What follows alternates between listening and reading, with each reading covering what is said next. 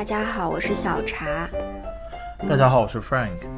欢迎大家来到我们第一期的茶蛋说。呃，我和小茶是一对情侣了，然后我们之前做了很久的职场博主，大概从一四年开始一直做到现在。那我们其实是以一个副业的形式在做，我们自己也有自己的主业。嗯，最近这段时间我们自己听了很多播客，也觉得有很多话题是我们想要跟大家讨论的，所以我们就说，要不我们俩也做一个播客，就叫茶蛋说，因为他是小茶，然后我小名叫蛋蛋，所以就叫茶蛋说。对，所以因为我们副业的那个就是叫茶简历和蛋文书，嗯，其实很多人也认识我们很久了。那因为播客是一个新的平台，所以可能会有一些新的朋友，就简单介绍一下。嗯，那我们就开始吧。我们第一期是打算讲一下直男和直女的这个话题，这是我们九月份选定的，然后今天才开始录，因为主要是因为当时脱口秀大会杨笠跟楚英在网上的那一场 battle，我会想说，像男人这么美好的东西，竟然还要选？你知道，男人不光美好，还特别神秘。就是你永远也猜不透他那小脑瓜里到底在想一些什么，就是他明明为什么看起来那么普通，但是他却可以那么自信。最近脱口秀大会有个梗特别的火，叫你们这些男人明明这么普通，为什么还迷之自信呢？这个梗可不能人人都玩啊。第一，你要想一想，在你面前自信用得着很特别吗？第二。可能这些普通的男人长得并不好看，但如果卸了妆，你可能是真的丑。第三，你真的以为你是小公主吗？没有公主命，还有得了公主病，这就是要命的事情。每个女孩子都是小公主，这是消费社会商家为了收割商业流量编造出来的童话。为什么没有人忽悠男性呢？因为男性在消费上通常要理性一些。所以你以为你是傲娇的小公主，你看不上普通的男人，实际上你不过就是被商业社会洗脑的韭菜。好，那大家刚刚听了这段呃音频，呃，如果知道的同学肯定就已经很熟悉，知道呃是杨笠跟那个楚音在关于直男直女的这个话题的相互的一个 battle。那我们选，我们想就这个话题，因为之前是我和小茶在看这个。看脱口秀大会，觉得这个话题蛮有意思，因为我们俩平时也会聊身边的男男女女的之间的一个关系，所以就想正好就这个他们两个的争论录一期这个博客，虽然已经过去一段时间了。对，我们是九月份就想录的，那 anyways 我们就。呃，其实你你你自己觉得，你当时听他们之所以能在网上掀起这么多人的共鸣也好，反击也好，你觉得他们争论的到底是什么，这么被大家所关注和引起共鸣呢？我我觉得首先本身就是一个两性话题，所以其实呃，它本身就有很强烈的可讨论性，因为。男生女生的思维方式就是不一样，那所以他就是分成两拨人去会去看这个问题。但是你不觉得，其实当时在网上整体的这个舆论虽然说是两拨人，但基本上都是站在杨笠这一边。其实那一场口水战，我自己觉得楚英是被骂的很惨的。对，但但我一直就是我最近有些观察，我觉得现在整个互联网的。话语权基本上是在女性手里面。就其实这一点，楚音后来好像也录了一个视频去讲说，就是现在在，尤其像讲脱口秀的时候，你只要是以一个女权的角度去发声的话，就会获得一片喝彩。但是如果你用一个男性的角度去去讲这件事情的话，其实就会被人骂。嗯，这个跟观众的，其实这个我们两个也讨论过，就是。其实可能很多男生也在看综艺，也在网上潜水，但是可能就不会，嗯，那么愿意。就我觉得女性发声，对我觉得女孩更愿意去表达自己的感情跟自己的这个情绪吧。男生可能普遍会觉得，呃，或者这个就跟楚音讲的那种直男思维有点像，就是就拿我来说吧，我就会觉得。这种争论就毫无意义，所以也不屑于参与到这种争论。我觉得很多很多男生会是这样的。嗯，我其实自己也不会在网上去发表这些言论了，但是从我们的嗯、呃副业的平台上来看，比如说我们的一些求职啊、留学啊，其实跟我们沟通多的、愿意去表达感情和交流的，其实也都是女生。我也有这样的感觉，百分之就是八十80左右应该90吧是女孩。那你会觉得，就是从我们日常生活也好，网上的这些言论也好，你觉得为什么更普遍的现象就是好像女生就是很不喜欢直男？你会这样觉得吗？呃，至少这个观点说出来，就是非常的让人觉得对，就是直男就是这样，就是很普通又很自信，然后有很多槽点。你会觉得女生就是不喜欢直男？其其实其实我觉得杨丽说的只是一小部分人啊，就是我我因为我上大学的时候挺多身边的直男，就是因为我们学校男孩儿很多，因为我觉得其实很多男生在跟女孩交往的过程中其实是不自信的。如果他欠缺欠缺早期和异性交往的一些练习的话，你其实是觉得哪非常种不自信。哪种不自信呢？呃，就是跟女生交往的时候就会很不自然，以及不知道怎么去表达自己，以及甚至会躲避。所以其实很大一部分男生是，可能是杨丽的观点里面忽视掉的，因为那一小撮直男显得比较自信或者过于自信，而被关注到，或者被厌恶到。以至于他忽略了一大部分群体，其实是在男生里面相当之不自信。比如说，有很多理工科男生，其实他们就真的是不知道怎么跟女生交往。然后，但其实我又觉得很多女生又是很喜欢这种笨笨的，看起来笨笨的。那是我，我觉得。对，就是你也之前跟我说，就觉得好像那种男生笨笨的直男，其实这个是被喜爱的一个表现啊。就女孩会表示很喜欢这些男生。你看，我觉得这其实就是一个直男真实的心声，就是他会觉得，就即便你觉得我真的很愚蠢，或者说很笨拙的话，但是可能你还是喜爱我的。我觉得这个被很多女生观众听到，就可能觉得杨丽说的真对啊。不，不是吧？就我觉得就会是这样，但是我因为因为我有时候看知乎，就大家就会在知乎上什么吐槽指南，就是所谓的吐槽，其实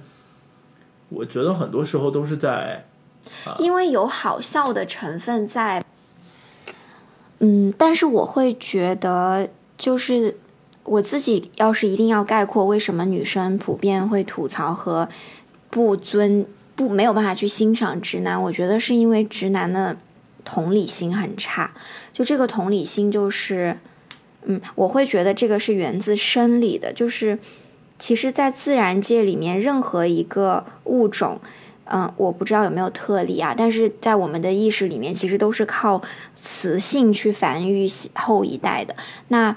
嗯，生育这件事情，不管是四肢动物，就是像猫、猫啊，它们其实相对来说四个脚都可以在地上，它对于生育来说，比我们直立行走的这种动物要容易。但即便是这样，这也是一件。特别伟大的和艰巨的事情，所以因为它有这样的使命在，那女性的这个物种，我觉得它就会有她的心理，它就是会有更强的，比如说韧性，比如说同理心，嗯，我觉得在这些上面，就是你不可否认，它就是更，我觉得就是优于男性。我举一个例子啊，比如说我们身边看到爸爸妈妈年纪大了之后，我普遍看到的现象都往往是。妈妈相对来说更有开放的心态，更与时俱进，然后愿意不断的去接受新的东西。更大的概率其实反而是爸爸，就是男性，其实到了一定的时候，他就会，就他不会再与时俱进。我觉得这个不不大不大科学，你你不能用你你看那一小撮的一个，你看到那一小撮的案个案，然后当做整个群体的一个。普遍定律，我觉得这个不合理。以及，其实你说女女性跟男性在呃，我觉得是大家的性格特点，或者是本身这个性别就是有不一样的优劣势的地方。那其实我是觉得女孩确实是一定是会比男生更细腻，然后情感更丰富，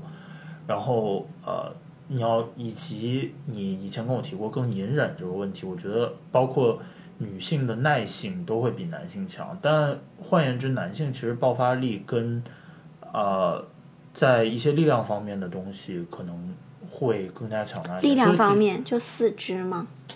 不是，就是男性其实会有自己很大的一个优势的嘛。就男男女其实它天然是不一样的一两种两个物种而已，所以其实大家是不一样。那你要说为什么女生不喜欢直男，我觉得很本很很表象的一个原因就是，直男很多时候做出来事情或者说出来的话，不大符合女性的预期跟期待而已。那你觉得是不是就是情商不够高呢？我觉得对于你们觉得呃很好笑或者是很愚蠢的直男，可能是他们在感受呃异性的情绪上不够强、不够厉害，所以才导致的，或者是就是你说的情商不够高。嗯那这那如果的确都是情商不够高了，那那就但是但有的直男智商可能会会比，就是他们会认为自己的智商会比女性高。对你，你就是刚才你没有信心，你本来想说直男在智商上会高，所以你加了一个定语说他们认为，所以就证明你也是觉得这个也不是客观存在的。哦不，你不能对，肯定不是说所有的男的都比女的智商高，这个肯定是不合理的。那也不能说所有的女的情商都比男的情商高，对吧？肯定是大家就是相对来说，女性肯定是在情绪上，我觉得更充沛、更更温柔的。嗯，那我会觉得就是在心智上，嗯，女生应该如果拿拿仪器来做比喻的话，女生就是一个更精密的仪器，比起男生吧。那但是其实我们今天讨论的这个其实是那楚英她当时跟杨笠争论的这个点，其实我更多的是认为他们两个 comment 的就是评价的，呃，不管是男生还是女生的这个群体，其实的确都是一部分。就是我们两个之前讨论的，其实就是有点像不自知的那一部分。对，我觉得我我就不说女孩吧，避免避免大家觉得我好像在攻击女性一样，我就说下男生吧。如果就是说男生，我可能比较安全一点。就是我我见过一些男生是盲目自信或者过于自信的，可能大概也就这几种类型。第一种就是那种，呃，或者我这个观察比较比较比较是来自大学大学校园，因为大学校园的男生会比较集中。我已经感觉到 Frank 在为他一旦有可能有的漏洞的表达不断的铺垫那讲。话不就得这样吗？这不就情商高的表现吗？OK，然后呃，比如说有一些男生是那种公知型的，然后就是比较喜欢高谈阔论，然后不管是对各种社会事件啊，还是朋友们的情感啊，然后呃人啊事啊，就会有很多所谓的深刻见解，然后比较试图去说教或者是分析，然后给建议，就是比较喜欢高谈阔阔论这种人，这种往往经常会呃，其实不是特别受人待见。嗯，就然后是然后那种一般是像比如说国企啊、公务员啊，然后上上不是，我觉得这个比较典型是在呃文科院校里面的男生可能会比较有这样的特点，因为比如说学政治法律啊这些这些学生，其实他天然是需要你有这种辩论能力跟思辨能力的。嗯然后当然他们也会把这种特长带到生活里面去，但是就像。如果就像之前那个脱口秀大会有个词叫压迫感嘛，如果你给别人过强的压迫感，别人就会觉得你好像在炫耀 PUA 我。啊，就就对所谓的 PUA 嘛。然后还有还有几种男生，我觉得过于的盲目自信，就是比如说事业、长相这两种，就是嗯、对于自己有的一些优势过于迷恋，或者过于认为别人也会呃很认可这种优势。但是我觉得讲到事业这个问题，就是我不知道你怎么感觉，我会觉得，因为我们两个算同龄嘛，就在我们工作四五年的这个范围里面，我觉得能够值得拿事业来骄傲的男生，其实没有女生多。呃，其实我之前看过一个数据，就是说，其实整个中国社会是，嗯，现在开始是之前是男多女少，就是在二线城市以及欠发达地区，其实是男性比女性更多的，就适婚的男性比女性更多。但是如果到了一线城市，其实是女孩比男孩更多，所以这为什么导致很多是女孩说找不到男朋友？那换言之，我觉得你讲的这个道理，其实是你讲的这个现象，可能是我就我觉得是真实的。就是女性在职场上，尤其在早期的时候，可能是比男性发力更早的。对，这个真的就是在我们做查简历和但文书的时候，我特别强烈的感觉，就是每次如果有一个男生，一个小男孩，他嗯礼仪也非常好，也非常有礼貌，对自己的未来有一些思考，然后找到我们做职业咨询的。我一般都会问一下你单身吗？基本上不是被女朋友拎来的，就还有一一小部分可能是 gay，就真的这种直男还思考自己未来，还精心打算的，在我们这里基本上非常少，绝大部分真的是百分之九十五都是女孩儿，在想着我怎么样找实习，怎么样更好的工但是。但是但是我说像那种炫耀事业的，不见得是说同龄的，就是同龄男生跟同龄女生去炫耀，可能是有年龄差的。就比如说更成熟的男性去向，呃，就是年轻一点的女孩去炫耀自己的这个呃事业成就的一个表现。OK，那可能 make sense，因但这种这种就变成了你在跟别人讲炫耀你的呃你的背景或者是你的优势的时候，这个优势在别人那儿看来到底是不是一个优势？这个是很关键的一个点，因为我我我有女女生朋友就跟我说过，比如说但凡这种一上来就他们在交友的时候，但凡就开始炫耀自己的工作啊或者是成就啊之类的，这种就直接就 pass，因为对他们来说，他们的工作也不差，就是所以如果拿这个东西去跟他们炫耀，其实是挺招人烦的一个表现。OK 然后当然还有一些是长相自恋啊，就是长相，我想我很想问这个问题，就是一个男生对自己的长相自恋，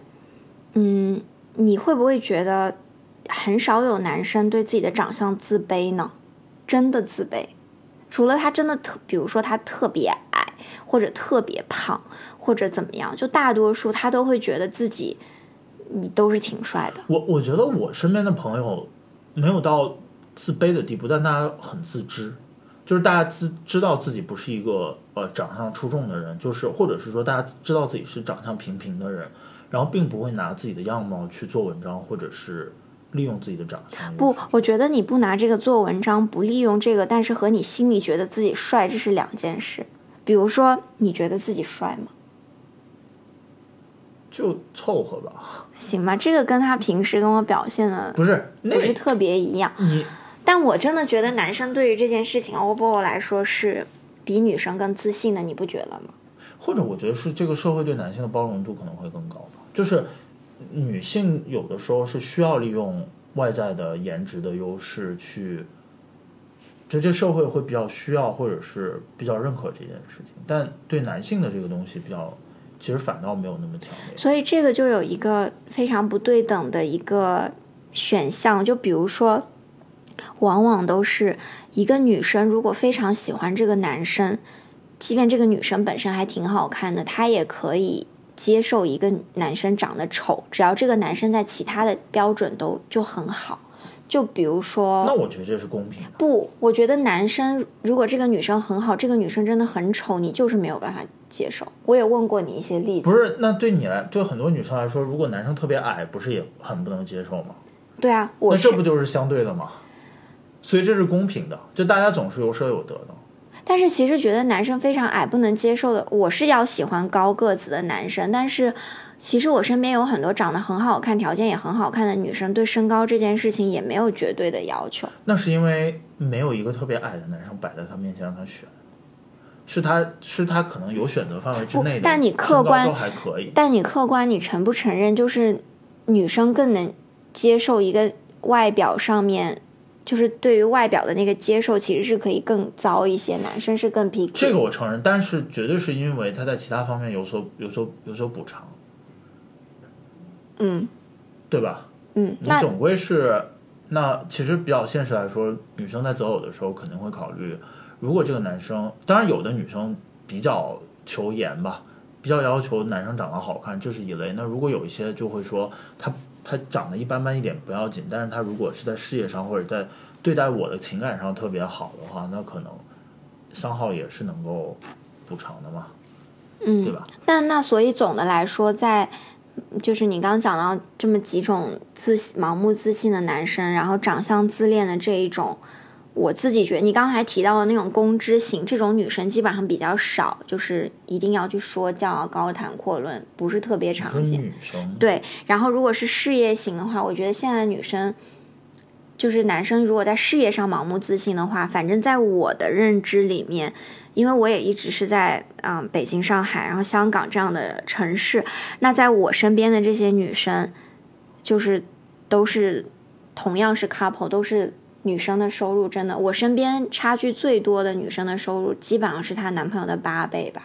然后正常也是两三倍。比较极端了。但是我的朋友都是这样，正常可能也是两倍这样子，甚至因为我身边的朋友找的男朋友都是同龄的，同龄的情况下，女对，所以我就说嘛，就是这个女生在事业早期发力，应该是普遍会比男生快一点，除非是这种有一些呃工种天然就有性别优势的，比如说像程序员这种岗位、工程师这种岗位，它啊天然可能很多情况下偏好男性。嗯。然后这这种这种工种的话，男性可能会有些优势。不过整体而言，我觉得女就现在这个社会，我觉得女生在事业的付出跟呃用心程度成就应应该是比男生是要高一点。对，所以刚刚你提到第二种就是事业成就型，这种男生的自恋，女生也不太存在，就是因为本身就是很好的，往往是为了择偶，甚至还去迁就。哦，但我觉得呃，这个可能又有点不好，但但我就觉得女生主更多的是集中在长相自恋型。当她对自己的长相认可度比较高的时候，她再去看一些男男生的长相，就会觉得可能不匹配吧，或者是觉得就是他的外表不如自己。所以我觉得女生如果是说公知型这种，绝对是少数；事业炫耀型，我觉得肯定也是少数。但是在长相方面，我觉得还是有。我觉得完全不是这样，我自己觉得这个社会对于外形的问题、外表这个问题是给了女生很多 body shame 的。我觉得，我觉得女生在外表 body shame？body shame 就是，比如说，嗯，你对于自己，就是你因为外界的评价，你对于自己的长相有非常多的不满意的地方，然后甚至令你苦恼的地方，所以女生的整女生整容的多呀，所以，嗯。所以女生喊着减肥或者真的是节食的多呀，然后她经济，我觉得也是因为这样。那她经济里面，她经济的意思其实就是说，你要去做一个消费品或者是任何一个什么，如果你能掌握女生的这个消费能力，你就能驱动你整个的这个消费的一个群体，因为女生更容易去消费。那我觉得除了性格上她们更冲动和感性一点以外，就是因为对于外表的，嗯、你可以说是对美的追求，但是我真的觉得，一方面是对美的追求，我觉得很大一方面就是会有很大很大的舆论的压力。我我自己感觉女生都是不自信的。比如说，大家普遍喜欢什么尖脸，然后大胸、细腰、长腿什么。然后瘦，然后非常，然后火柴腿，嗯、等等这些，就是我自己觉但我觉得很多女孩自己是真喜欢这种东西，就是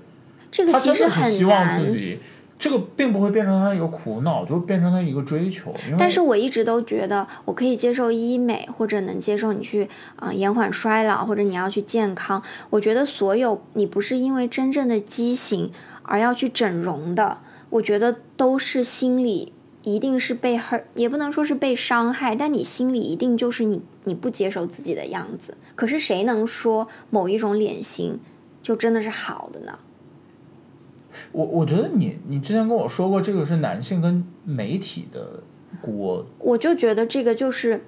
男性和媒体的，就是就大家就这样去宣传嘛，然后呃，然后其实尤其是在中国的社会，你应该是承认中国的男生喜欢的审美就是相对是很窄的。比如说，我经常给你看一些我喜欢的博主，你就会跟我说好丑，对吗？呃，我也没有。当然，你不是说很丑，但你就说这哪里好看，对吗？啊，但我就会觉得它很好看啊。但但是你们就不会欣赏更多种类的，等一下，等一下，我我我觉得把这个问题梳理一下，就是女女性在选择自己的外表的时候，或者是不管是说整容还是做造型还是怎么着，我觉得现在的女孩越来越以取悦自己为主了，就尤其是就是九零后再往后，基本上是有这个趋势吧？九零后往前还是以就是取被社悦被社会引导，被社会对被整个社会被外界引导的一个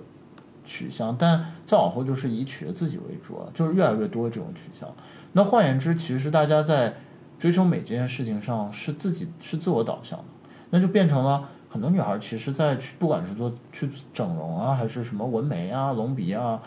很多时候是为了自己觉得这么着好看嘛。我的我的观察是这样子，但是为了说以取悦男性为目的，我我不否认肯定还是有，但是我觉得现在这个影响可能会在慢慢降低。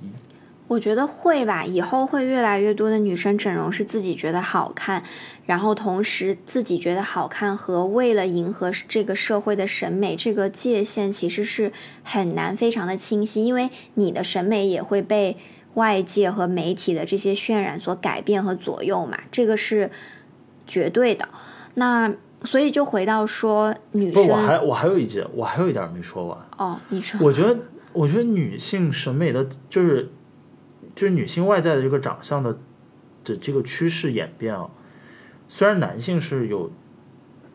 要就是对女性会有一些要求，或者是有一些想象啊之类的，会影响到女性在这方面的一个选择，但男性也是受害者啊，男性也是被媒体所引导的。所以你会觉得现在就越来越要像鲜肉吗？对呀、就是媒体宣传出来的一个东西，会变成了你 input 或者是你你你就是你接收到的一些信息。然后，如果媒体不断的去渲染说这个东西是美的，哦，你也会觉得这然后所以种就是男性美的。男性的脑子也会被呃慢慢的被洗脑，是说哦这种好像好像确实是我们认为的美。所以其实你要说这个女孩子有的时候有这种 body shame，完全是男性造成的。我觉得如果追根溯源，可能还是媒体的问题。那嗯，不管是不是因为媒体，或者是客观也好、主观也罢、历史原因等等，嗯，文化环境等等，那你觉得在现在中国的这个当今的这个社会里面，嗯，你自己身边看到的男生，你觉得他们自信吗？或者男女，或者是女生？嗯，我觉得如果你拿中国整个社会去，你肯定这个问题是要有比较的。那如果你拿整个中国社会去比较的话，我觉得可能还是不自信的，因为尤其相比较西方一些国家，那他们的这种从小教育的文化就是更加鼓励跟更加褒奖这些孩子，所以很多大家都知道西方，比如说像美美式的这种自信，就是盲目就是自信。对，就是能够被被培养出来的这种自信。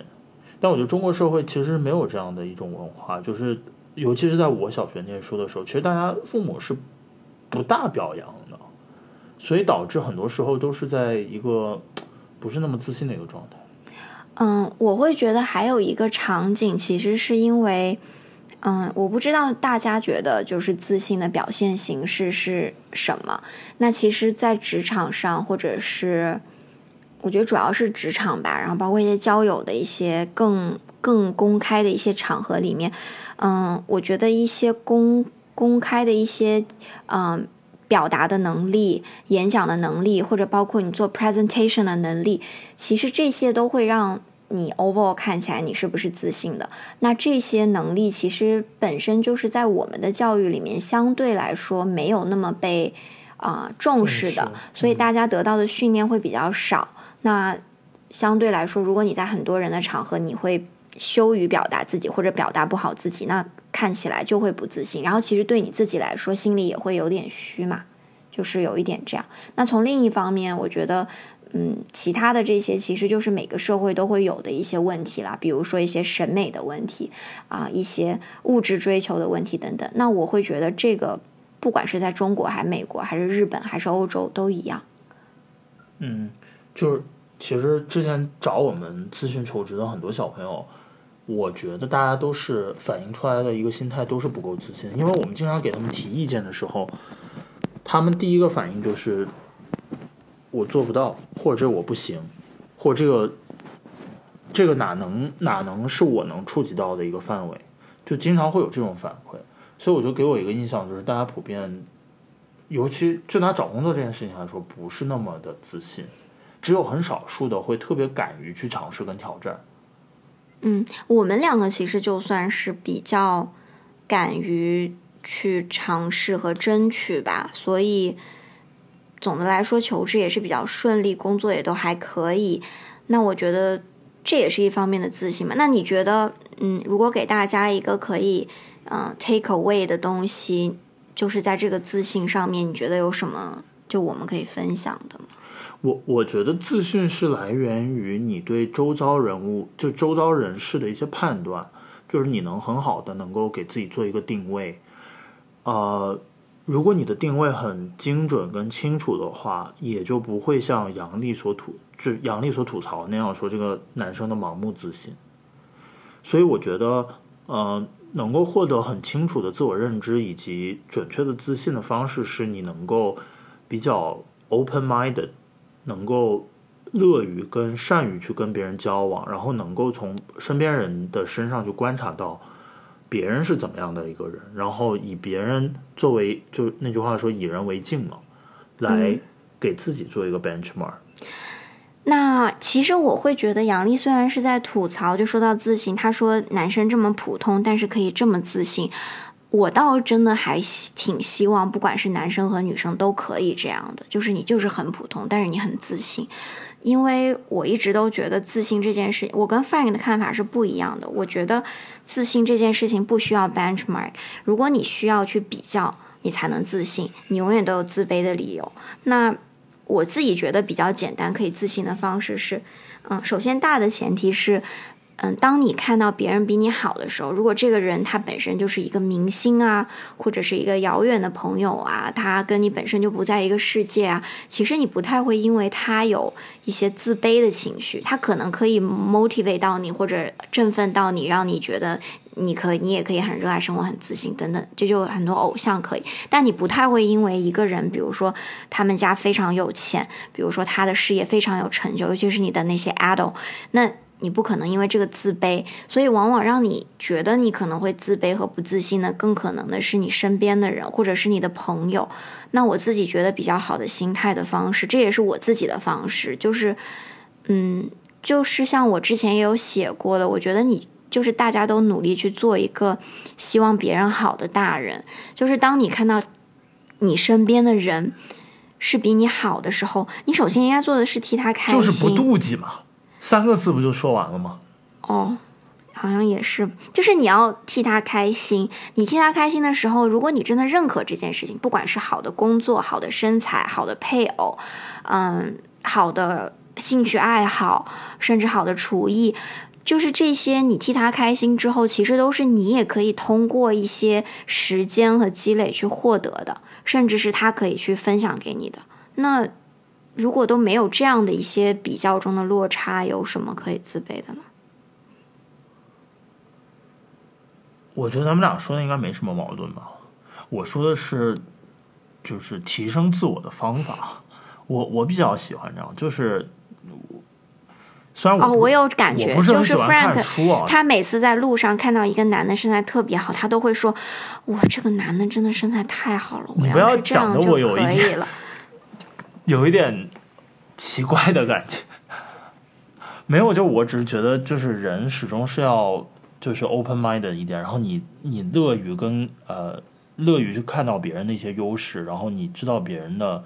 亮点在哪里，然后你才能看到自己不足的地方。但当然，你也要考虑说，呃，什么方面需要自己花精力去投入提高，因为人的精力必然是有限的。所以，当你对自己的认知越精准的时候，就。不会被别人吐槽盲目自信，我觉得男生女生其实都一样。嗯，但反正最后再讲一句，就是我自己的祝愿，就是虽然杨丽是在吐槽的，但是我真的觉得，嗯，你知道自己很普通，还能很自信，这就是一件特别好的事情。嗯，那这个作为结束语挺好的。那我们最后还想感谢一下，因为这是我们第一期播客啊，我们之后也会，其实我们有很多很多准备的话题，我们就会啊排期一下，然后尽量录出来。那嗯，我们这第一期播客其实得到了很多人的不断的鼓励，今天特别想感谢的是 Anti Pig。